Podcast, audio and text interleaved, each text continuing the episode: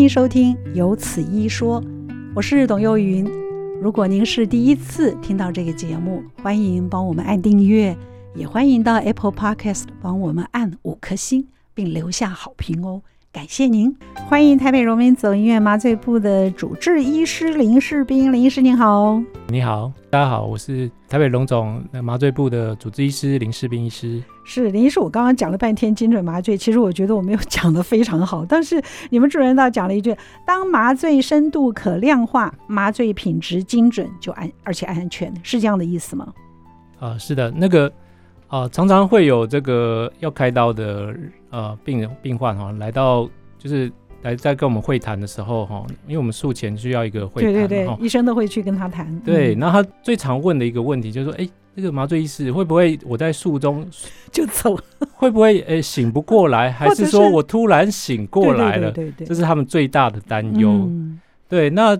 那接下来就是提到说，哎，那这样子我们有没有什么方式去解解决或避免这个问题呢？嗯、那呃，当然这个手术啊，医疗整个进进步的速度非常的快，这样子。那我们麻醉的部分也是在这方面有有很大的一个进展。嗯，哦，那所谓这个我们有一个叫做呃额头上的这个麻醉的深度的一个贴片，哈、哦，那我们就是等于是监测这个麻醉的病患在手术中他的麻醉的深度。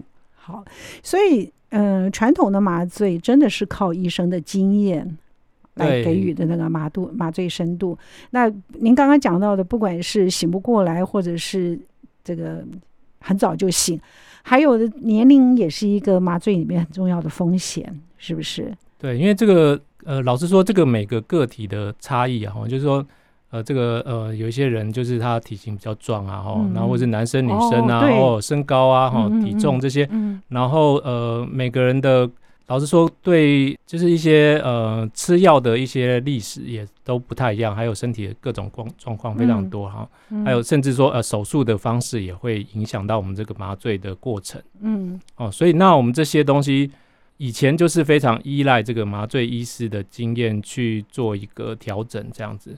哦，那我们现在就是说，我们有多了一些呃仪器上的监测，还有药物上的进步哈、哦，然后来更帮助这个麻醉医师达到这个精准的给药的一个过程，这才是重点。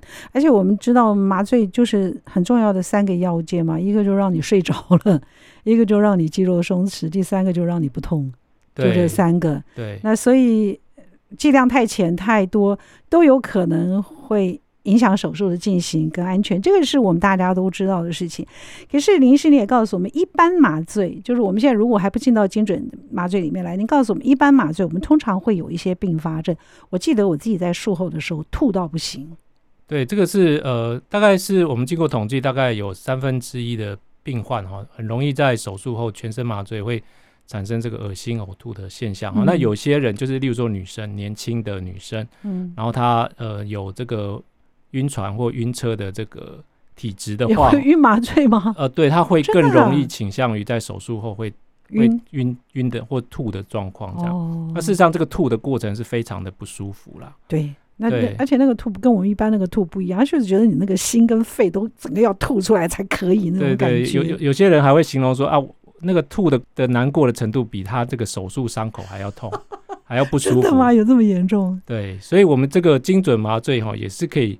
诶，下降这一方面呕吐的这个比例啦，哦，嗯、那这个就是我们希望达到的一个效果。还有瞻望哦，对，譫妄就是说，呃，所谓就是术后哈，有时候它会产生暂时性的这个记忆上啊，还有这个认知上的一个混乱，哦，就是他会突然就是好像不认识人啊，嗯、或者是他会非常的激动啊，嗯，哦，这样子的过程，这样对啊，我觉得暂时性的蛮多的，就是一般麻醉的并发症，除了呕吐、譫妄。医师还有很多吧，什么肌肉恢复啊、气管痉挛啊，这这都有可能吗？呃，讲了这么多，听对。然后最常见的呃不舒服，当然主要还是这个疼痛的问题。对，就是手术后的这个疼痛，因为这个是最直接伤口产生的疼痛，这是我们呃。可是麻醉完了本来就疼痛啊。对，但是我们现在可以在术中使用一些药物，甚至是一些神经的阻断的。一些技术哈，然后在超音波的导引之下哈，那我们可以达到非常有效的止痛的的这个呃状态哈，让病患在手术后哈是可以达到疼痛是大幅的减低哦，对，所以真的要比较一般麻醉跟精准麻醉，它的差别是蛮大的。是蛮大的、啊，除了这个传统，一个是靠医生的那个经验值来判断，那如果是精准医疗，就是直接给他计算好加入多少。那我们所谓的精准医疗是一个概念，给我们介绍一下，一个精准麻醉到底是一个什么样子的概念？对，那主要是说哈，这个精准的意思就是说，我们可以在呃多一些呃，在医师等于是有点像是在开车的时候呃多一个导航器这样子。嗯，好，那那如如果我们平常开车，哎，我们如果传统上，我们开车假设没有导航器的话，我们就是问路人嘛，或者是看地图嘛。那我们一向可以达到这个目的，达到到达目的地。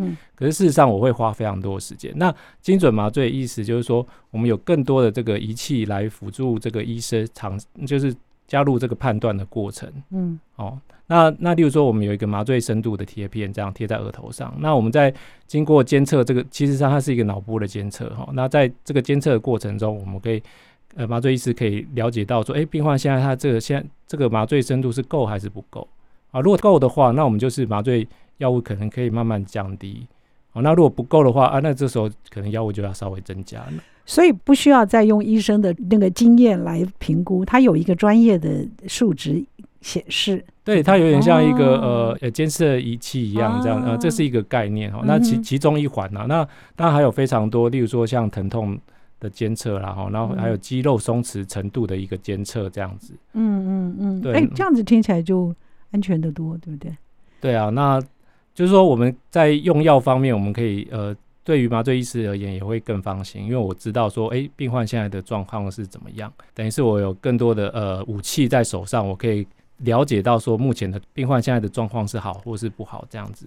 也不是每一个人都需要精准麻醉吧？呃，大部分就是说，呃，比较特殊特殊需要？我会比较建议，就是说，呃，有一些病患，如果说他的呃身体的状况呃比较多的话，那我可能，例如说他可能心脏比较大，对，年纪比较大，心脏可能风险比较高，嗯，哦，然后高血压、心脏病这些，呃。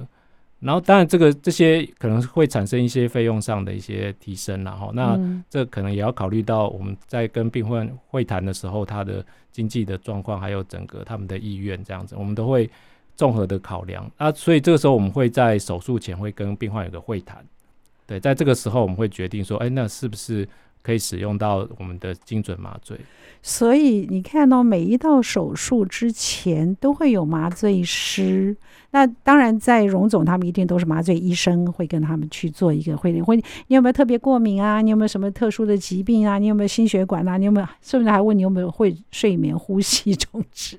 我那个医生还问我，你睡眠会打呼？我说不会，不知道 我自己睡着了哪里晓得呢？有没有睡眠呼吸中止症啊？就是有很多有没有慢性病啊？他都会问。对，这个就是这个是你们一定会做的事情。对，这个在我们术前的访视的过程中，这对我们是非常重要，因为我们要、哦、对我们要产生一个麻醉的计划，了了解说这个病患我们中间要需要用到什么样的东西。那如果说我们在评估的过程中，哎，发现说，哎，假设这个病患是需要到这些更多的监测仪器会比较安全的话，我们可能就会建议他使用这些东西，这样。所以不是每一个人都需要做这个的，因为他是他这个是自费疗程，是不是？哎，他们有蛮多的自费项目在里面。哦，所以可能还有一个经济考量了，这样说。对对，然后但是年龄啊、身体状况啊、心脏啊，就就是这些都是要考量的。但我们现在提供台北荣总 ERAS 那是什么？一就是台北荣总啊，我这样子念就听不懂了。ERAS 是中文叫做呃术后。早期康复的一个疗程，嗯嗯，哦，那其实它是等于是精准麻醉的一个延伸呐，哦，对，那我们在它比精准还要更更厉害吗？因为它这个 ERAS 哈，我们简称 ERAS 哈，嗯，ERAS 是从术前一直到术中，再到术后，整个疗程都是完全是覆盖在，所以它集合了所有的我们一些呃医疗上的流程的，我们会去。看这个文献，然后发现哪一种东西是或者药物啊，或者是步骤啊，或者是仪器啊，对病患有帮助的话，我们会在这个流程里面加入。然后最终的目的是希望他在手术后可以加速他快速的下床、恢复走路，然后离离开医院这样子。从术前就开始，从术前再开始就就开始介入了。对对对。哎、嗯，那这个中间有病患需要配合的吗？因为它基本上是一个流程，嗯，就是我们已经制定好的一个流程，哦、所以希望就是加入的，呃，但是这边有个前提，就是说，并不是每个病患都是适合的，嗯，那需要呃医师的判断，外科医师跟麻醉医师共同评估，对，评估完以后，然后询问病患的意愿，那确定他有意愿也可以加入，那我们就会加入。那这样的话，就是也当然希望他可以配合我们制定的这一套流程走，这样子。嗯，他就可以提升手术的这个，不管是那个风险降低啊，或者是整个体验啊，都会变得更好一些，对不对？对，因为他在呃，我们有蛮多的经验，然后那做完以后，在手术后，他确实是可以让他疼痛大幅降低，他可以有效的提早下床走路活动啊、嗯嗯，然后例如说他。啊，他比较不痛的话，也比较容易咳嗽啊，然后减少一些并发症嘛。哦，然后他甚至说，哎、欸，他可以提早吃东西，然后提早出院，这样子，这是我们最希望达到的一个效果。欸、好啊，等一下跟我们讲一下这个绩效吧。但是基本上，我们还是要请教林医生告诉我们，如果是讲到精准，那基本上都是量身打造。那麻醉精准，精准麻醉也是可以量身打造吗？那放松就不管是用麻醉的深度或者肌肌肉放松止痛的效果都可以做到吗？那当然，您刚刚也特别介绍了精准麻醉，但是我们希望能够更仔细一点，就是它使用的机器啊，或者是对我们的这个好处要想的比较多。我们今天为您邀请到的是台北荣民总医院麻醉部的主治医师林世斌林医师来跟我们介绍精准麻醉。刚刚大概跟我们说了一下，精准麻醉是透过高超的。精准仪器跟监测，那给我们介绍一下这些子弹吧。我们在做精准麻醉的时候，有哪一些仪器是跟我们身体有关的？然后它的机转。呃，我们刚才就提到说麻醉有三大的任务嘛，哈、嗯，一个就是说这个止止痛，然后然后不动嘛，哈，嗯，不动睡觉，呃，睡觉，然后一个是失忆，哈，这是我们常说这个麻醉三大的一个，嗯。呃，一个任务这样。对。那我们刚才这个麻醉深度哈，我们已经提到，就是说这个是失失忆失忆的部分。然后、嗯、那再的话，就是还有一个就是呃不动的部分，就是说在手术中哈，我们会使用到一种药物叫肌肉松弛剂。嗯嗯。那用到这个药物是因为呃要给麻，就是等于是让外科开刀使用的。嗯嗯。哦，因为在术中他们希望这个肌肉能放松的状态下，他们比较容易开刀。嗯。对。那这个药物是需要的哈。嗯。那但是。问题是他在醒过来的过程里面，我们就不需要这个药物了。我们在清醒的时候，我们不希望我们身体是有残留这些药物，因为你醒来以后，如果还残存这些肌肉松弛剂的药物的话，就没办法下床了。就是对你就会觉得软趴趴，然后甚至有些人会觉得说、嗯、啊，眼睛好像张不太开，有可能。当然啊，甚至说，哎、欸，他呼吸，如果有些人呼吸道呃，比如说打呼，他平常很打呼很厉害，他可能醒过来，因为这些药物的残存的作用，他更会。影响到他的呼吸的功能哦，所以呼吸睡眠呼吸中止症不能有原因就在这里。对对，对，这个危险性就是在这里。嗯、所以我们手术前会问这个他是不是有呼吸中会打呼，哎、嗯，这些问题是对我们麻醉医师是蛮重要的。嗯嗯。哦，那那接下来就是说，哎，那我们现在以前我们是没有这些子弹可以做，那我们现在近年来就是在药物上也有改进，就是它有一个速效的反转剂。那这个药对我们麻醉医师是一个非常好的子弹，因为它给。打入病患的体内里面，它可以快速的把这些残存的药物把它清除掉。哦，现在还有这么厉害哦？对，它是直接的反转剂，它就直接把它抓掉。在血液中，它就把它抓掉，不用我们自己去把它淡化，用不用？呃，不用不用，它就是药物就直接把它反转掉，然后就就排出去了。啊，所以它可以达到说，哎，病患呃就是没有残存的这些药物。好厉害哦！对，所以这个是进步啦，这个是等于是药物上的一个进步，这样子。嗯，对。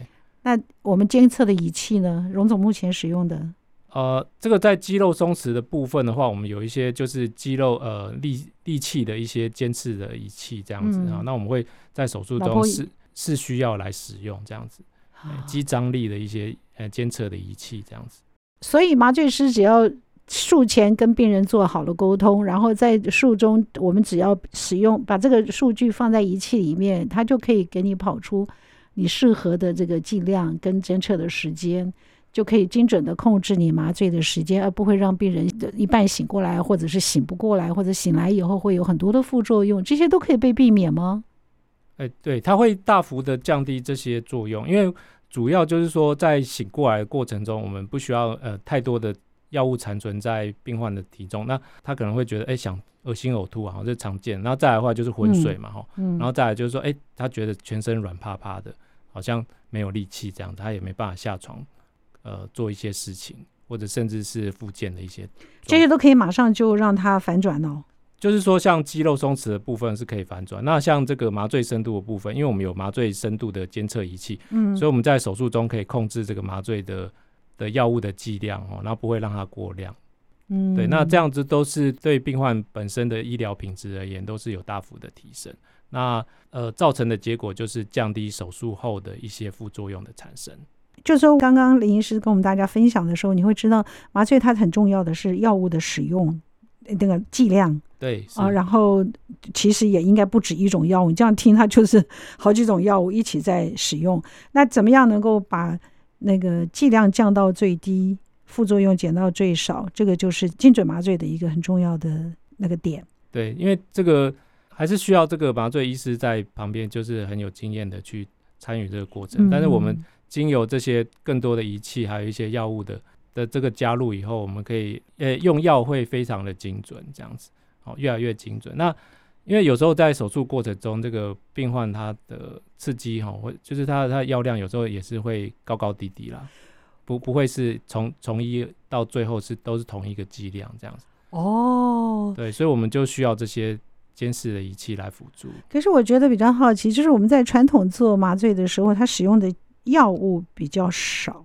就是单一用物用的比较少，那精准麻醉的时候，它的药物比较多，可是它剂量变得比较少。我今天在爬书这个相关资料的时候，它有一个很好的比喻，他说，如果麻醉的这个精准怎么解释呢？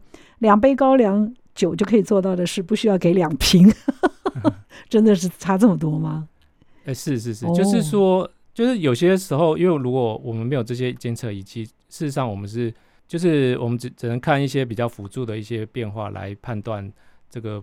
呃，现在的状况，那但是如果有这些比较直接的仪器的监测的话，我们就可以马上的反应，然后及时的去下降，或者我们会，或者是我们会更有信心的去降低这个药物的使用量，这样子可以降到说只要传统。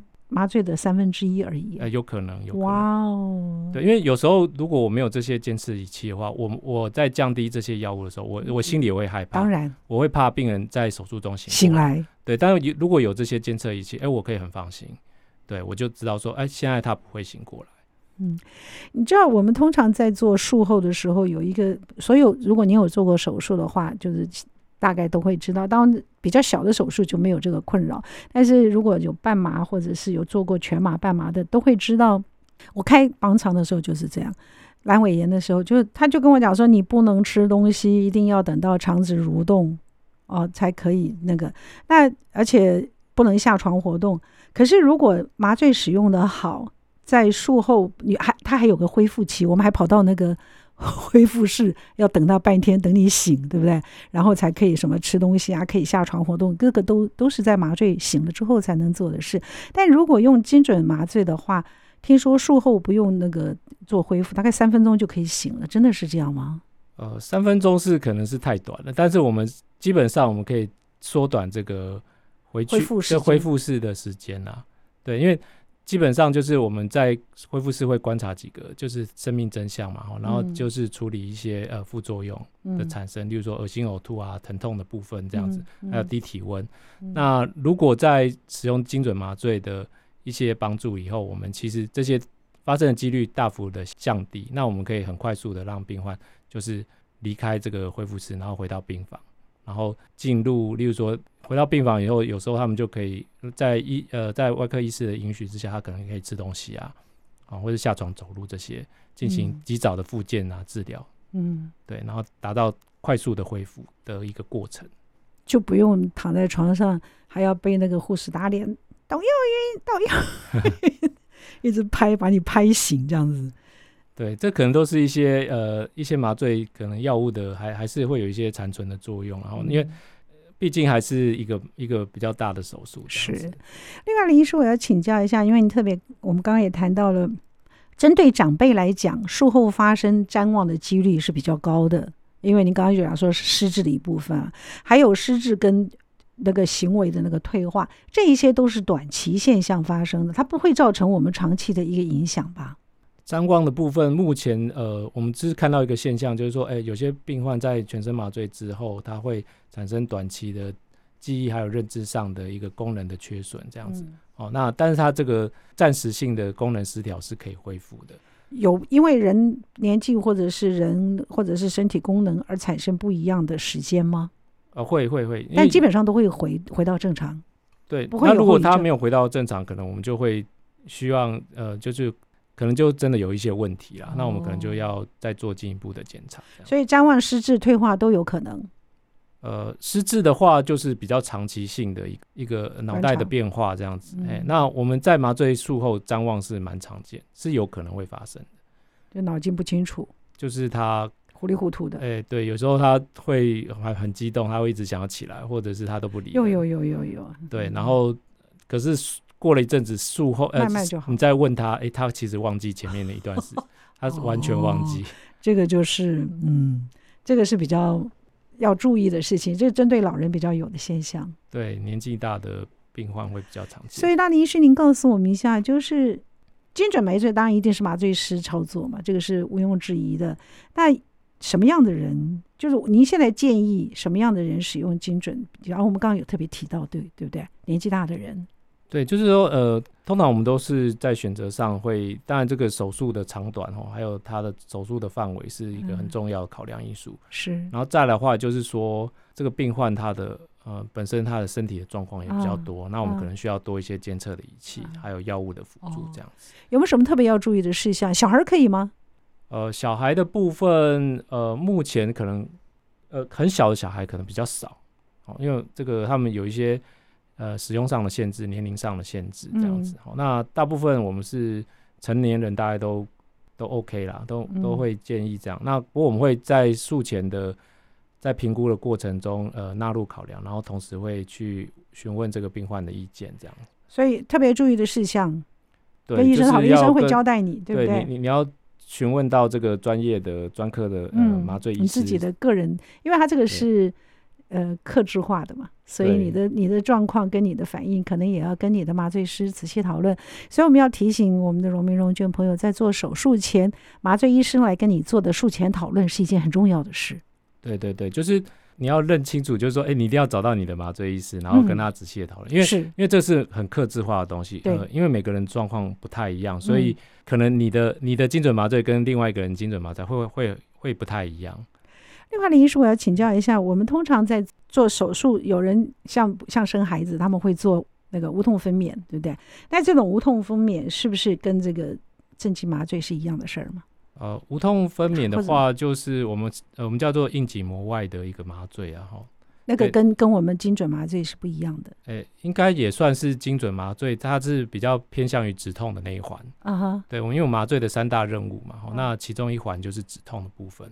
那止痛的部分就是呃，在无痛分娩的话，就是我们会使用这个硬颈膜外的这个麻醉的这个技术了，哈。嗯。那其实我们现在在止痛的部分也有很大的进展，一个是超音波，在超音波导引下使用这个就是神经阻断术，然后我们叫神经阻，嗯、听起来这个名称有点恐怖啦。对，但但事实上它就是在神经的附近哈，使用这样一些止痛呃止痛就是局部的麻醉剂止痛呃，然后达到这个止痛的效果。嗯、那基本上它这个止痛效果是蛮不错的，嘿，比较短效，比较短效，呃、欸，是是比较看看部位。有些还蛮长效的，嗯，哦，所以无我们在讲无痛，我在想说，基本上它就是精准麻醉的一环，对，它是其中的一环，因为止痛是我们在手术中非常重要的一个部分，嗯，对，我们使用了正确还有有效的止痛的方式，那可以在术后的照顾上还有恢复上会，嗯，差别的非常大。对了，这个才是重点。原来你麻醉使用的对不对，跟我们术后的恢复都有关联，是这个才是我们要注意的。是是是，我们这个在止痛的部分哦，就是除了这个神经阻断术使用这个超音波导引的方式之外，它还有一些药物上的辅助啦哈。嗯，所以这个止痛的部分，我们目前也是发展的非常的快速，这样子。我们今天为您邀请到的是林世斌医生，台北荣民总医院麻醉部的主治，来跟我们大家介绍精准麻醉。呃，当然能够不没有医生不动手术是最好的。如果有手术的话，精准麻醉对我们来讲是一个必要要知道的知识。当然，林医师也跟我们说了，术前的讨论是一件很重要的事情。哪一些变相会影响精准麻醉的结果啊，林医师？呃，当然这个。我刚才听到刚才这个张震岳这个《谈心》这首歌，我还蛮有感触。然后就是我我是建议，就是说呃，在手术前哦，要跟这个您的麻醉医师啊，好好多谈心，多了解。对，因为哦，因为有时候这个精准呃麻醉的这个计划了哈，那我们说一个计划哈，其实它会跟随着这个手术的手术室术室哈，要怎么开进行这个手术啊，就是跟外科的部分，它还有这个。病患本身的这个条件，嗯，哦，都会有很大的影响啊。例如说他，呃本身他有呃抽烟喝酒，或是体重蛮重的哈、哦。那甚至说，呃，我们刚才提到这个打呼，哦，如果说他诶这个平常他这个打呼的声音非常大哈，或者是他本身他就知道自己有呼吸中止的状况，那这样子的话，我可能就会建议他要使用这个我们的速效型的这个反转剂哈，肌肉松弛的反转剂。嗯，这样子哈，那所以我会跟随着呃不同的外科手术室，还有这个病患的身体条件，我会去制定不同的麻醉的计划，精准麻醉的计划。嗯，对，然后这时候我在跟病患讨论的过程中，哎、欸，就是说，哎、欸，那当然我这个计划也是要跟病患，就是我们互相之间达到一个呃，就是说我们我们这样子计划，你们这样同不同意这样子？所以我们会有一个，哦、所以你们也会征询呃病患。对对对，所以这个这不是一个强制的一个，就是强制的一个过程啊。就是说，我们当然是有这样的一个建议，但是，呃，您可以呃不不采用这些建议，因为这个通常都会衍生一些费用上的增加，这样子。它除了费用上，其实也没有其他的那个遵循。它因为两相比较，不管是在精准医疗或者是传统医疗上，当然精准麻醉了是比较安全，风险也比较低的，应该这样子说，对，对不对？对，因为在我们这临床的观察上，其实很很容易发现，就是说，哎，在使用这个精准的麻醉，或者在我们使用多一些呃仪器的监测，对手术后的帮助，还有一些副作用的的发生率哦，都会大幅的下降。嗯。那这是我们在临床上非常容易可以观察到的一个好处。嗯，所以会影响麻醉结果。当然，我们刚刚听林医师这样子说。事前的讨论是很重要的，但是你自己如果有慢性使用药物，一定要跟医生说，对不对？对。那你如果脑部或者肝硬化严重到脑肝病变的失智的病人，也要说，因为失智你自己可能不能说了，所以家人一定要注意。那血压的问题也很重要，就是你自己的血压是否正常，也要一定要去好好的交代。对，就是这些资讯我们会在手术前呃，就是询问啊，但是有时候可能这个、嗯、这部分我们的就跟呃病患的认知会有点不太一样，这样。哎，我病患的认知不太一样，因为有时候我会说啊，那个哎，你好，你好，呃，哎、啊，请问你有高血压吗？这样，啊，说我没有啊，哦、我没有，我没有高血压，我血压都一百八，我就哦，那有吃药吗？呃，没有吃药，哦，这个就很糟糕了，对，对对，这个这个就要注意了，对。就是当然，这个在我们认知上，我们是认定他是有高血压，而且是没有控制，所以这个我们在等于是在会谈的过程中，我们也会发现这些问题，这样子。嗯，这个是很重要。我们需要了解整个呃麻醉的过程吗？如果是使用精准麻醉的话，我们需要了解吗？大部分没有办法了解，因为在手术中的过程里面，其实整个是睡着的状态。嗯。对，那你们可能最后就是在病房会感受到它的。好处这样子，嗯嗯嗯，那它可以提早下床，然后减少一些副作用。然后，例如说，啊、呃，我们蛮常见的一个副作用就是手术中低体温的产生。那所以你是、啊、是那是什么？在手术后以后，因为手术房很冷嘛，超级超级冷，那个床好冷哦。对啊，超级冷。啊，有时候手术的术室比较大的话，可能因为在手术中，它这个整整体的环境的体温的关变化的关系，或者是有输血的状况，嗯、它的术后它的。低体温的现象会非常的明显，嗯，那病患清醒以后，他就会感觉到，哎、欸，就好冷，然后一直发抖这样子，那非常的不舒服。那我们手术中我们会有一些保暖的措施，我们比较建议的部分是一个主动式的这个热风系统，就我们叫俗称叫熊宝宝，嗯，好，那在手术中利用这个熊宝宝的系统，这个维持病患的体温，那效果通常都非常的不错，这样子。对，但是这个当然也是会有一些呃自费的使用的一些部分。嗯，嗯，那这些相关的监测仪都看我们使用的那个需要来产生费用的问题。对对对，因为这个有有些是，但我如果不太需要的话，我们就不会建议。那有需要的话，我们会建议。但是你你也可以依据您的状况去做一个选择，这样子。医师，你在跟病人讨论的时候，你会依照病人的那个麻醉风险，你会跟他们做很清楚的说明吗？对，这个麻麻醉的风险是我们在手术前必必须要跟病患这个。吓人家的，呃，不算是吓人家，等于是告知啦，一个告知。医生就会吓我。呃，告知，因为麻醉说实在还是有它的相当的风险，这样哈、嗯。但但是，因为我们其实技术的一直进步，其实这个风险其实是相当的。所以我也有必要知道，对吧？就如果是病患的话，我是有必要知道我自己的麻醉风险。对，所以我也可以直接跟医生做讨论，我的风险在哪里？对，你可以直接询问。对，然后我我哪一种麻醉对我来讲是比较 OK 的？对，就是取其安全的部分。对，我还是想要讨论一下，因为刚刚你有特别提到了那个术后醒来的恶心跟呕吐，还有低血压的问题。那您刚刚说有药物，就是不管是新旧药物的这个逆转，是可以很清楚的反映出来吗？主要就是它可以缩短这个。等于是清醒的时间，还有这个有恢复的严重状况。对，那呕吐的部分的话，我们也是有一些相对应的药物来做处理。嗯，那有些在手术前哈，我们已经知道说，诶，这个病患是属于高风险，会恶心，术后会产生恶心呕吐的话，我们会建议他使用一些药物。哦，对，它是有一些药物可以去避免这些呃副作用的产生。刚刚林医师讲这个，我非常有概念。就是我自己在术后醒来的时候，我是狂吐，然后跟医生讲，医生说没关系，你吐一下，他的那个麻醉就会轻一点，吐一次那就会轻一点，就会吐一次，脑子就会清醒一次。他这样子跟我说，所以我就觉得好吧，多吐几次，脑袋可以更清楚一点。其实是不对的哦，呃，骗我的。这个因为这个呕吐的部分的话，就是我在呃我们在临床上观察是非常不舒服啦，所以。如果有这个，如果你脑袋清醒是两回事，我被骗了。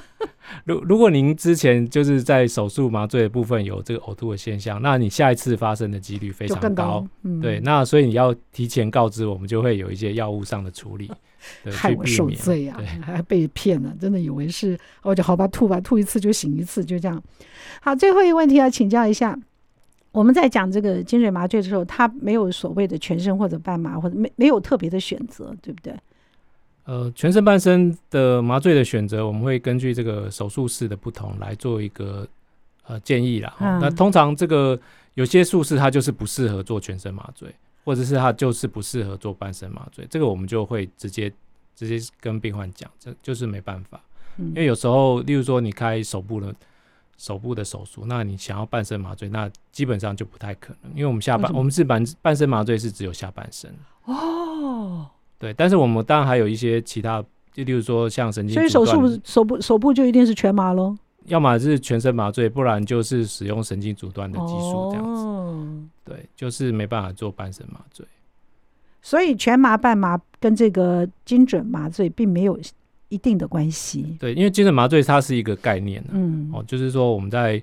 有更多的一些药物，还有一一些仪器的加入，然后使这个麻醉医师达到这个更精准使用这些药物，然后减少副作用的一个目的。这样，它是一个概念。这样有挑手术吗？呃，手术的部分的话，我们会有依据不同的手术做不同的精准麻醉。哦，所以即使是小小的手术，它也可以的。也可以。诶，我还以为是一定要，譬如开肺啊、开肝啊这样子的才需要做。呃，因为现在我们还蛮多的各式各样的手术使用这个精准麻醉这样子，嗯，所以其实倒是没有挑手术，对，好，他也没有挑全麻半麻，而是看个人体质的需要，你也可以跟医生讨论，对，哦，所以我如果有可以适合一般麻醉，我也可以选择精精准麻醉，让自己少受罪嘛，对不对？对对对，如果你在。跟医生讨论的过程说，哎，你说我想要精准麻醉，那可能麻醉医师就会觉得，哦，这个你你可能有一些概念存在，我们就会讲更多，或者是跟你讨论更多。好好好。对，所以今天如果我们有听到林医师跟我们大家介绍精准麻醉的话，可以多一个在手术时候的选项考量。对，可以先问一下医生，我是不是做精准麻醉是更好一点？对对对对。最后一分钟给您做个结语。这个我觉得我们目前麻醉的在医学上的进步也是进步的速度非常快啊。嗯、那那最主要就是说，哎，让这些病患这个副作用降低啊，然后那个提早恢复啊，好，那提提早出院啊，降低副作用哈。那事实上这些技术哈，对我们而言就是一直在。进步，那我们自己也觉得非常的好了哈。这些东西，我我自己都会蛮喜欢去推荐这些东西。嗯，因为病人少受罪嘛，而且我们有这么好的监测，因为因为精准的监监测可以精准的使用药物，而且精准的测量病人的实际状况，让他可以精准抓准下床复原跟减少呕吐的机会。对，那对麻醉医师其实是一件非常好的事情，因为我们有更多的东西在手边，等于是我更多的武器。对病人也很好啊。对，对病人也是很好，所以这是双赢的。我我认为这是一个双赢的策略。嗯，对，谢谢林医师，谢谢。今天的节目就到这儿了，谢谢您的收听，请记得按订阅，也欢迎到 Apple Podcast 帮我们按五颗星。如果听完我们的节目有什么想跟我们说的话，欢迎您利用 Apple Podcast 的留言功能，我们会在之后的节目里面来回应大家。谢谢您。